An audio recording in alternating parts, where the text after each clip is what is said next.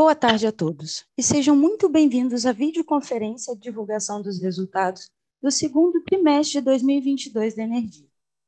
Informamos que esta videoconferência está sendo gravada e será disponibilizada no site de RI da companhia, onde se encontra disponível a respectiva apresentação.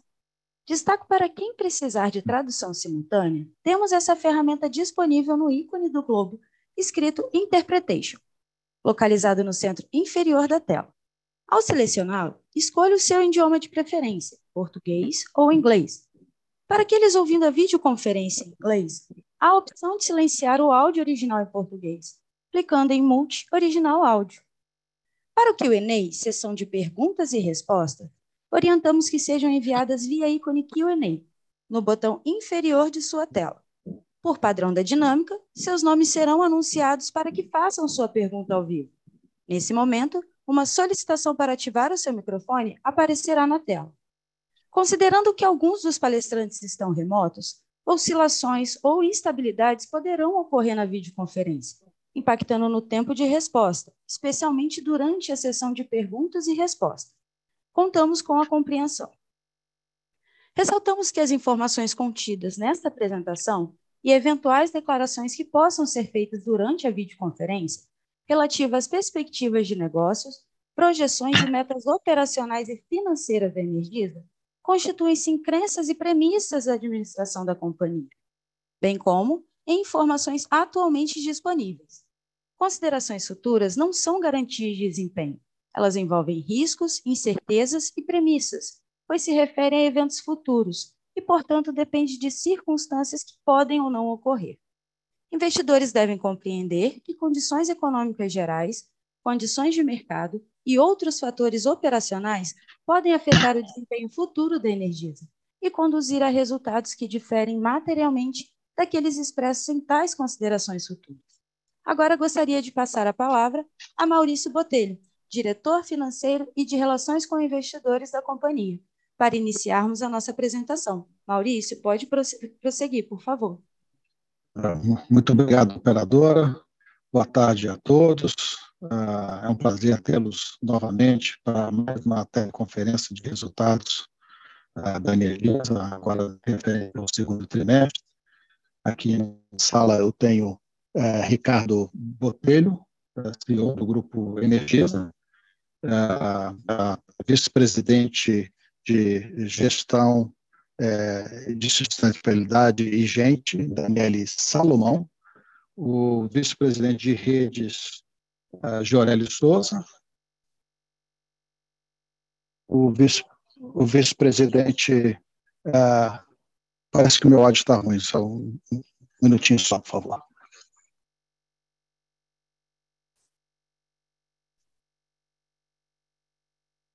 Nossa.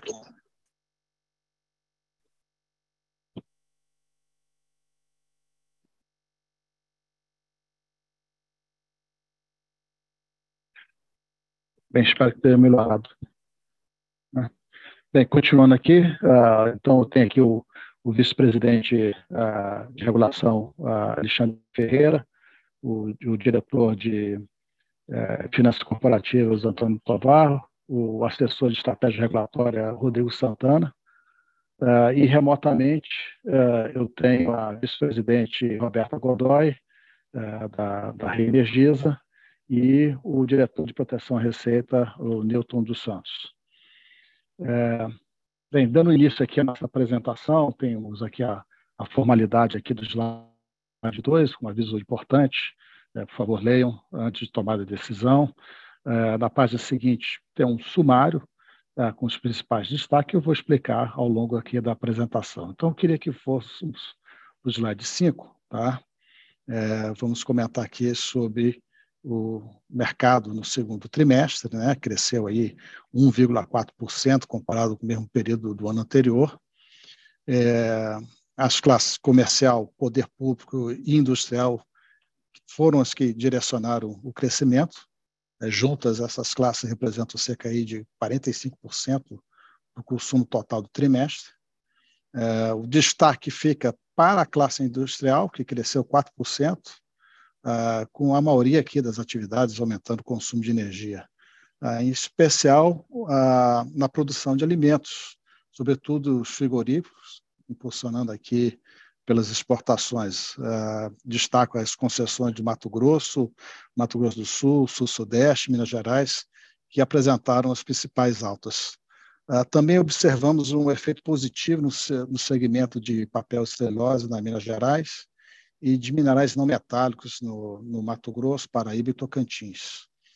Em relação à classe comercial, uh, 10 distribuidoras apresentaram alta. Os destaques estão aqui para Mato Grosso, Tocantins, Paraíba e Sergipe, aí uh, motivado por shoppings, armazéns de alimentos, varejistas, uh, que foram eh, eh, responsáveis por essa expansão em linha com a retomada das atividades aí após a melhoria dos indicadores da, da pandemia Covid-19. O outro destaque também está o poder é, público, apresentando uma taxa de crescimento recorde de 28%, frente ao segundo trimestre de 2021, ah, com todas as distribuidoras aumentando com taxas de dois dígitos. A retomada ah, das atividades presenciais, principalmente aí no segmento de educação e judiciário, é que foram determinantes aqui ah, para esse é, desempenho. Já na classe, nas classes residencial e rural, elas representam aí cerca de 47% do consumo, tivemos aí redução de 0,8% e 10,6%, respectivamente. Essas classes foram influenciadas pelo calendário de faturamento menor e também por um clima mais ameno, especial do centro-oeste, sudeste e nordeste.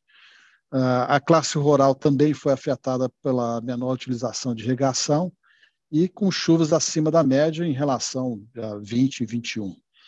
É, e também na classe rural tivemos a redução do número de clientes que foram recadastrados para a classe residencial em função da resolução 901 da ANEL. É, no acumulado do semestre, o crescimento foi de 1,9%, o destaque ficou para Energisa Rondônia, um crescimento de 7,3%. Ah, vamos para o slide seguinte, vamos falar sobre uh, as perdas uh, elétricas. Né? É, nesse slide 6, uh, por cinco trimestres consecutivos, estamos aqui abaixo do, do, do, do patamar regulatório. A Energisa finalizou o trimestre com perdas elétricas de 12,71%, ou 0,49 ponto percentual abaixo do limite regulatório, que é no caso, na média, é 13,20. É, tivemos um ligeiro aumento de perdas em, em junho de 22, em comparação a março de 22, e, mas, assim, em termos acumulados, tivemos uma melhora de 34,8 gigawatt-horas frente a, a junho de 2021. Apenas duas distribuidoras tiveram elevação, uh, Sergipe, uma pequena elevação, Mato Grosso, uh, em relação ao segundo trimestre de 21.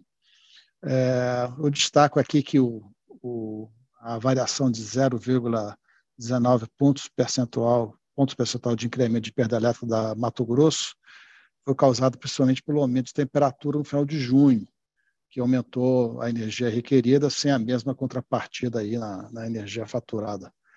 Nós estamos com a expectativa é, que esse é um efeito sazonal, seja compensado nos próximos meses, é, em conjunto aí com nossas ações de combate às perdas elétricas.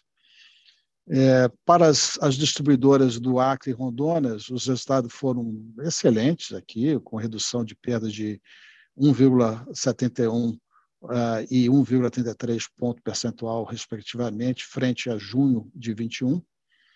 A Energisa Acre já está abaixo do limite regulatório e a Rondônia segue na sua firme trajetória de redução, está agora 0,74 ponto percentual acima do uh, patamar regulatório. Vamos lá para o slide, por favor, uh, uh, sobre uh, DECFEC, tá? o slide 8. É, é, essas concessões aqui, todas tiveram excelente desempenho. O, nós estamos aqui com abaixo dos limites regulatórios de DECFEC, com exceção do DEC no Mato Grosso, cuja concessão foi impactada por condições climáticas diversas nos dois últimos trimestres, ah, entretanto, já está apresentando melhoria de DEC no segundo trimestre em, em relação ao primeiro trimestre desse ano. Tá? É uma diferença pequena que dá para recuperar. É, destaco a concessão de Rondônia, que apresentou seu mínimo histórico, os indicadores de DECFEC, mantém-se abaixo dos limites regulatórios, além da energia da Borborema, Acre, Paraíba, que atingiram aqui seus mínimos históricos aqui de FEC. Uh, eu diria que a melhoria contínua dos indicadores de qualidade, o foco na gestão de custos operacionais, e alocação de capital eficiente foram determinantes para que a Energisa conquistasse o prêmio Abrad para concessões abaixo de 500 mil consumidores, aí foi o caso da Energisa Minas Gerais, e também para acima de 500 mil consumidores, que foi conquistado pela Energisa Paraíba. Além de o reconhecimento de destaque em diversas outras categorias é, desse prêmio, ah, em outras concessões aqui do Grupo Energisa. Ah, vamos agora para os destaques financeiros, uh, falar um pouco aqui do custos controláveis. Né? É, vamos notar aqui no slide que o PMSO aumentou 4,5% em relação aos trimestres, bem abaixo da inflação do período, deu 11,9%. É, cabe aqui destacar que o aumento de preço de commodities vem afetando ainda a linha de materiais, sendo ainda o maior ofensor aqui de aumento de custo, uh, com destaque aqui no, no aumento de despesa de combustíveis, lubrificantes e os maiores gastos com manutenção de redes. Uh, o slide seguinte, vamos comentar aqui sobre a inadimplência. Uh, fechamos com um indicador de 1,38% em relação ao faturamento de 12 meses passados, contra 0,43 registrado no segundo trimestre de 21, uma alta aqui de 0,95 ponto percentual ah, em relação ao mesmo período. É, é importante destacar que o, nos 12 meses encerrados eh, de junho de 21, consta um efeito não recorrente da reversão eh, causada aqui pelo FDIC de, de 95 milhões, tá? que beneficiou a, a taxa lá naquele trimestre em 0,39 ponto percentual. É, nesse slide também apresentamos aqui o, o, montante provisionado no trimestre em termos de PDD, né, total de 116,6 milhões. Uh, isso é, é, explicado em parte pelo aumento do ticket médio das faturas que entraram em provisão, uh, principalmente em função da, das bandeiras tarifárias. Né? E, além de uh, problemas que nós tivemos de impedimento de corte uh, no, no, Mato Grosso por um tempo, em função de uma lei estadual, e a reversão extraordinária uh, que ocorreu lá no segundo trimestre de 21. No slide seguinte, vamos comentar sobre EBITDA. Tivemos uma evolução de 22,2% no trimestre, ou 307,9 milhões eh, de incremento em relação ao mesmo trimestre do ano passado. Atingimos um patamar aqui de aproximadamente 1,7 bilhão no trimestre. Em seis meses, a evolução foi de 28,8%, atingiu um patamar próximo de 3,5 bilhões. Uh, em termos de EBITDA recorrente, o crescimento foi de 2,8% no trimestre e 23,4% no semestre. O crescimento de 308 milhões do, no EBITDA do trimestre é, em parte, explicado pelo incremento é, de 134 milhões de VNR entre, entre trimestres, então é o 234 contra a cerca de quase 100 milhões do, do, do outro ano. É, e também é, eu queria destacar nesse slide aqui a evolução contínua de EBITDA, é, quando a gente olha o EBITDA dos últimos 12 meses, né? Trimestre a trimestre, desde o segundo trimestre de 2018. Né? A companhia entregou uma taxa de crescimento anual aqui da razão de 30% ao ano na geração de caixa operacional. Ah, vamos agora, então, para o slide seguinte, vou comentar sobre o lucro líquido. Ah, nesse trimestre foi de 990 milhões o lucro, 32,1% maior que o 749 milhões registrado no segundo trimestre de 21. É, se a gente ajustar para efeitos não recorrentes no trimestre, nós vamos apresentar uma redução uh, de 15,7% e um crescimento de 11,9% quando comparando os seis meses.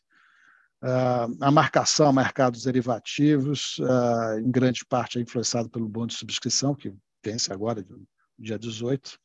Ela registrou 398,2 milhões no segundo trimestre de 22, positivos, contra 142 milhões lá no segundo trimestre é, de 21. Então, aqui do lado direito aqui do, do slide, né, tem aqui os principais itens não recorrentes. Então, é, o VNR é, é, ajudou aqui 104,5 bilhões, a marcação ao mercado ao final, líquido de caixa 256, e os outros efeitos aqui, entre transmissora e outros efeitos, dá mais ou menos 50 milhões. Uh, vamos agora para o slide 14, falar um pouco aqui dos, uh, investimentos. Uh, totalizaram aqui 1,6 bilhão no segundo trimestre, crescimento aí de 76,2% em relação aos 909 milhões registrados no segundo trimestre de 21. As distribuidoras seguem como principal segmento de destinação de recursos do grupo, representa aí 70,3% é, o 1,2 bilhão do, do, total investido uh, do, do, segundo trimestre. Destaco também os investimentos realizados no Parque Solar Rio do Peixe, no estado da Paraíba, foram 274 milhões acumulados até agora. Está em fase final de construção. Estamos aqui com a expectativa de entrada em setembro, uh, agora desse ano, com a capacidade de instalar de 70 megawatts pico. É, cerca de 90% dessa planta já está comercializada no Mercado Livre, encontrada entre 3 e 5 anos. É, seguindo ah, com os investimentos no segmento de geração distribuída, ah, os investimentos foram de 139 milhões no segundo trimestre, representa aqui um crescimento de 184,1% em relação ao segundo trimestre de 21. Atualmente, a capacidade instalada atingiu 96,6 megawatts pico e no total de 33 plantas de usinas fotovoltaicas já conectadas. Ah, só de seguinte, alguns comentários sobre o segmento de transmissão. É, o, destacamos aqui os investimentos realizados e a RAP, né, é, de como é que está evoluindo, né, é, estamos avançando em todos os projetos de construção, já investimos aqui nesse segundo trimestre 156 milhões. Ah, destaco aqui a concessão da Energisa Tocantins, o lote 4, adquirido no leilão de 2000, dezembro de 18, está com suas obras adiantadas, avanço físico de 77%, e devemos entregar uh, essa obra agora em novembro deste ano. É, no, no investimento dito aqui, Greenfield, de, de transmissão, total previsto de 3,2 bilhões nesse portfólio, ah, sendo que 1,9 bilhão já realizado ah, até o segundo trimestre de 21. Em termos de M&A de transmissão, ah, o enterprise value dos negócios foram na ordem de 2,8 bilhões no total. É, nesse slide também gente mostra que a evolução da RAP, já o, o reajuste que já foi concedido para a ANEL agora em, em 12 de julho, e, e, já inserindo aqui a Gemini, o lote 12 do leilão uh, de junho de 22, mostra aqui uma evolução de, de crescimento de duas vezes e meia RAP, uh, e, e podendo chegar aqui a 781,5 milhões no ciclo 2022-2023, um aumento aqui de 468 milhões, uh, sendo que a Gemini sozinha ela representa 363 milhões desse incremento nessa transação que foi concluída agora no dia 10 de junho uh, de 2022. É, nessa nesse proforma aqui, né, então tem uma RAP de está considerando a RAP de 17,7 milhões do lote 12 do, do leilão é, 01 de 2022, que foi realizado agora em junho, né? que é o Energisa Amazonas Transmissora 2. Tá? É, eu queria também é, destacar aqui que a companhia está aqui é, alinhada, 100% alinhada e comprometida com o seu plano de crescimento é, para os próximos anos nesse segmento. É, os slides seguintes vão comentar sobre GD. A geração distribuída cresceu é, mais de 150% em termos de capacidade instalada. Geração de caixa com massa a tomar seu ritmo, cresceu aí 78,5% nos seis meses, atingiu 14 milhões, e os investimentos foram de 232 milhões no, no semestre. Uh, o slide seguinte, um comentário aqui sobre bônus de subscrição, uh, como evento subsequente. Uh, o, a maior parte está concentrada no BEM10, mais de 99%, é, ou subscreveram ou solicitaram a subscrição até o dia 15. é uma, uma diluição em número de ações de cerca de 12,4%, vamos ter um aporte de cerca de 740 milhões até segunda-feira. Uh, com isso, a alavancagem da companhia, que fechou aí o trimestre com 2,8 vezes, terá uma redução equivalente de 0,23 vezes em razão uh, dessa entrada de recursos. Bem, é, é isso que eu tenho para comentar no momento. E é, eu finalizo aqui e abro o tempo para sessão de perguntas e respostas. É, por favor, operador. Agora daremos início à sessão de perguntas e respostas. Pedimos por gentileza que os façam todas as perguntas de uma única só vez, aguardando a resposta da companhia. Lembrando que para fazer perguntas, orientamos que sejam enviadas via ícone Q&A, no botão inferior de sua tela por padrão da dinâmica, seus nomes serão anunciados para que faça a sua pergunta ao vivo. Nesse momento, uma solicitação para ativar o seu microfone aparecerá na tela. Por favor, aguardem enquanto coletamos as perguntas. A nossa primeira pergunta é do Marcelo Sá, analista Cellside Itaú. Marcelo, iremos habilitar o seu áudio para que você possa realizar a sua pergunta. Marcelo, por favor, pode prosseguir. Olá, pessoal. Obrigado pelo call. É, eu queria tirar algumas dúvidas. É, acho que a primeira em relação a GD. lembro quando a gente conversou é, em maio, né, existiam algumas questões é, mais complicadas ali de conexão, principalmente ali na área da CEMIG. É, eu queria entender se isso foi resolvido, né, se as obras estão estão andando conforme é, o esperado? Essa é a primeira pergunta.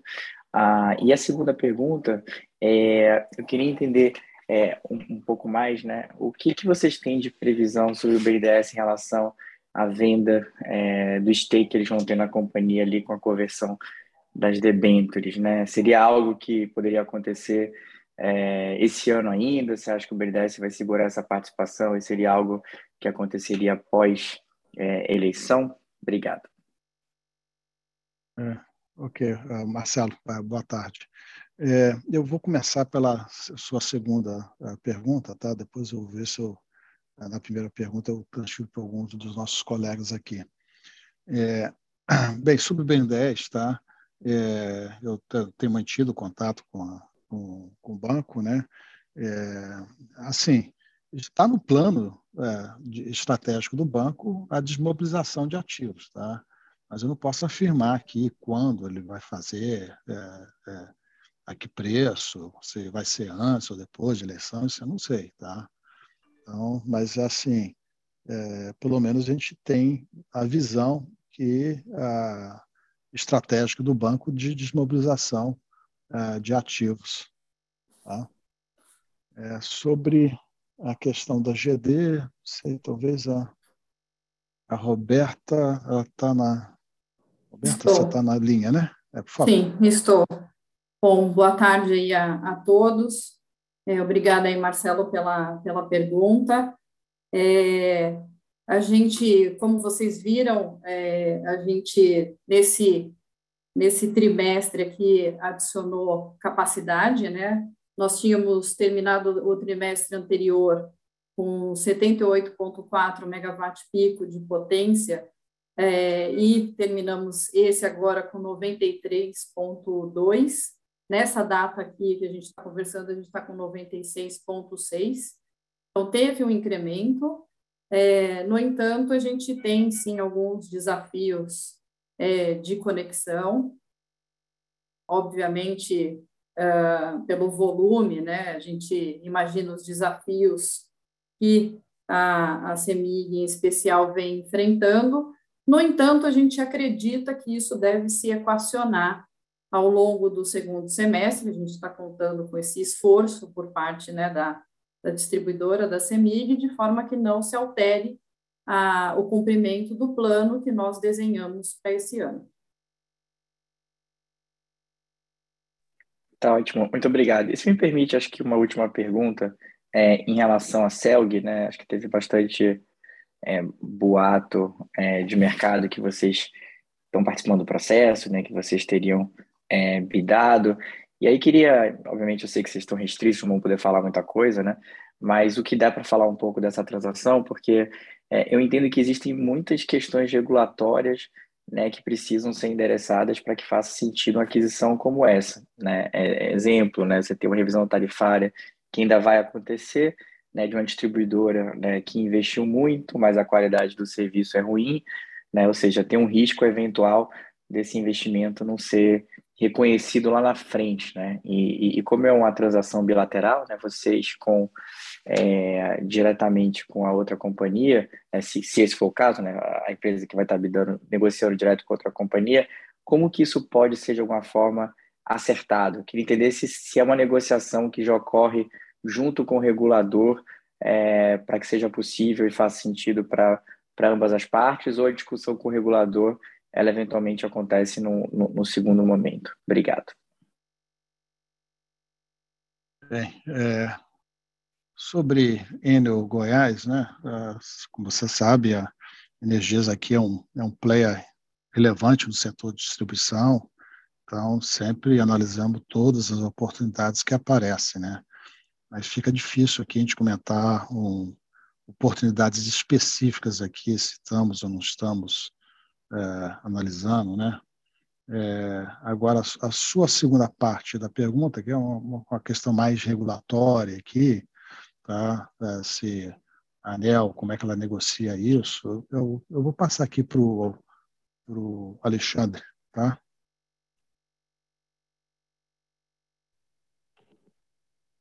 Marcelo, é, boa tarde. Difícil, é, como diz o Maurício, a gente aqui essas oportunidades, são importantes, mas a própria lei, né, o regulamento dá essa previsão. Legal.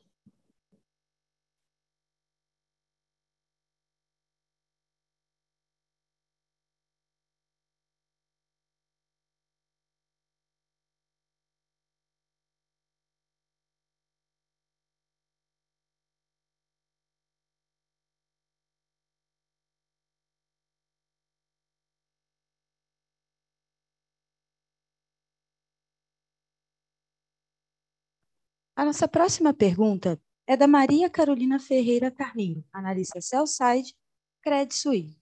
Maria, iremos habilitar o seu áudio para que você possa prosseguir. Maria, pode prosseguir. Oi, pessoal. É, boa tarde a todos. Obrigada pelo call. Duas perguntas, duas perguntas também. É, a primeira sobre o segmento de geração renovável centralizada. É, vocês estão desenvolvendo o complexo do Rio do Peixe, né? E vocês tinham têm uma meta que foi estabelecida lá no Investor Day é, de adicionar mais projetos, né? Tem mais capex esperado. Eu queria só que vocês comentassem, se, enfim, o ambiente que a gente está vendo agora de capex um pouco mais estressado é, se isso muda alguma coisa naquela visão de desenvolvimento dos projetos, pelo menos a curto prazo, comparando com o que vocês tinham no plano.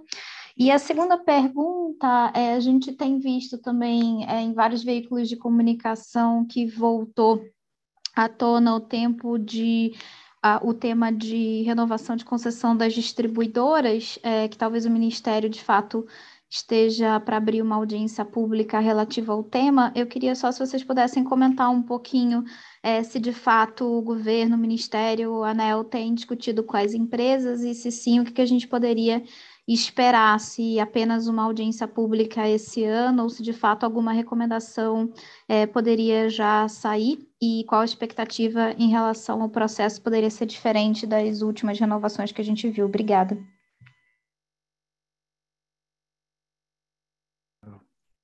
Boa tarde, Carolina. É, eu vou dividir aqui a resposta entre o Ricardo e o Alexandre. Tá?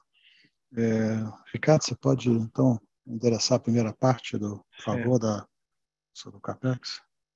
Bom, sobre. Bom, boa tarde, Carolina. É, sobre a sua pergunta, se isso afeta os nossos planos de investimento futuro que nós anunciamos, se essas questões de variação de CAPEX, é de fato que isso tudo tem um efeito realmente no custo marginal de expansão, né? esses aumentos de custo. Provavelmente isso deverá ter que ter reflexo no mercado de energia.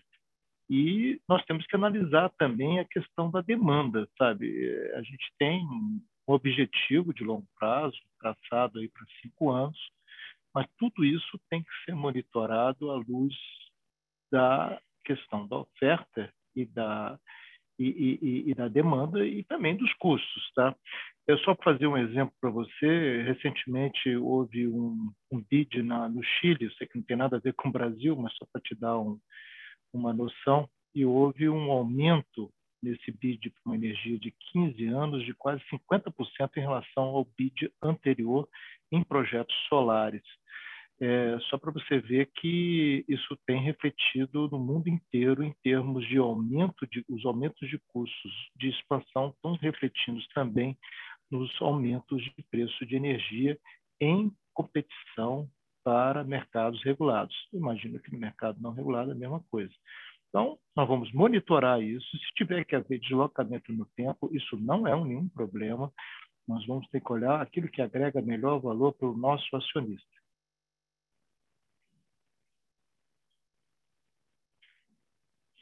Com relação à segunda pergunta, a pergunta relativamente à renovação das concessões, eu estou entendendo que o, o, Alexandre. o Alexandre vai fazer essa resposta.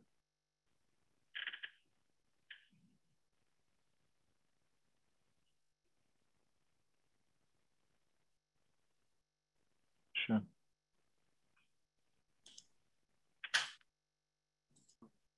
Olá, boa tarde, Carolina. É, sobre a sua pergunta sobre renovação de concessões, é difícil né, dizer o que, que vai haver esse ano em termos é, no âmbito do Ministério ANEL sobre esse tema. Obviamente, as discussões é, deles lá continuam, mas a nossa posição continua de que é, o nosso entendimento é que a própria regulação né, ela já atua na busca de compartilhar esses ganhos com consumidores e deve se assemelhar aos processos anteriores.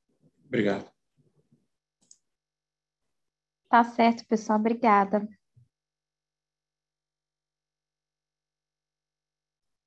Nossa próxima pergunta, André Sampaio, analista Cellside Santander. André, iremos habilitar o seu áudio para que você possa realizar a sua pergunta. André, pode prosseguir, por favor. Boa tarde. É, eu tenho uma, uma pergunta é, em relação à parte de geração distribuída. A gente teve um, é, mudanças legais recentes em relação à redução do ICMS e, inclusive, ao, ao, existe alguma discussão aqui com alguns clientes em relação à potencial é, redução do ICMS para zero para TUSD. Queria vocês poderem comentar um pouquinho como que vocês entendem que isso poderia impactar a rentabilidade dos projetos de, de geração distribuída, tanto os, os, os mais antigos quanto os mais novos. Obrigado. Boa tarde, André. Obrigada pela sua pergunta. É, essas medidas, elas são bastante recentes, né? E como você mesmo disse, tem ainda a questão da ICMS sobre a TUSD que não está é, definida. Então, como tem muita incerteza sobre a manutenção dessas reduções né, no próximo ano, e inclusive ainda incerteza sobre, sobre a, a TUSD, nós estamos aqui internamente apurando todos esses impactos né, nas margens e principalmente acompanhando os movimentos de mercado, já que essas medidas afetam a todos e normalmente é, ocorrem, né, de alguma forma, é, ajustes é, no próprio no próprio mercado. Então acho que é muito está muito recente. É, a gente está nesse momento fazendo essa análise e observação de todos esses fatos e medidas. Obrigado, Roberta. A nossa próxima pergunta é do Henrique Peretti, analista sell-side, JP Morgan. Henrique, iremos habilitar o seu áudio para que você possa realizar a sua pergunta. Henrique, pode prosseguir, por favor. Olá, boa tarde. É, a minha pergunta é sobre a inadimplência, né? Então a gente viu um aumento aí mais expressivo na ERO e na EMT. É, a pergunta seria: vocês acham que esse aumento é momentâneo ou tem algum outro fator estrutural aí por trás? Obrigado. É, é boa tarde, Nilton. Ô, ô, Henrique, eu vou pedir aqui o, o, o Newton Santos, nosso diretor de proteção à receita, para responder, tá? Boa tarde, Henrique. Obrigado pela pergunta. É, eu entendo que a, a gente tem um, um, efeito momentâneo aqui. Acho que Mato Grosso, o próprio Maurício já tinha comentado uh, que tem um, uma questão do ano passado ali de a gente passou um, um período ali de cerca de três meses sem poder efetivar o corte. Aí tem esses reflexos que a gente está tá vivendo hoje aí na, nas provisões, né? Uh, mas eu entendo que nesse momento a gente tem uh, um cenário uh, mais favorável à frente. A gente tem tanto a redução de CMS, tem a questão do auxílio emergencial, tem a própria inadimplência, a taxa de arrecadação que a gente usa, já verificando no grupo uma redução e a gente consegue vislumbrar que com a redução da taxa de inadimplência, da taxa de arrecadação, que acaba dando o um olhar mais de curto prazo, que a gente vai colher uh, esses benefícios também nas provisões uh, e na taxa de inadimplência como um todo. Então, acho que é um cenário momentâneo. Obrigado, pessoal.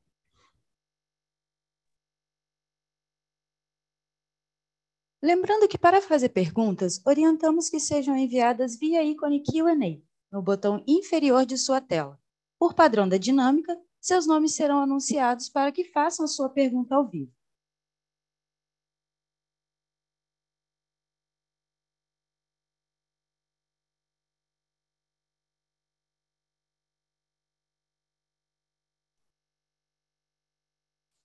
Não havendo mais perguntas, encerramos a sessão de perguntas e respostas. Encerramos a videoconferência de resultados referente ao segundo trimestre de 2022 da Energisa o Departamento de Relações com Investidores está à disposição para responder às demais dúvidas e questões. Muito obrigado aos participantes e tenham uma boa tarde. Muito obrigado. Até logo.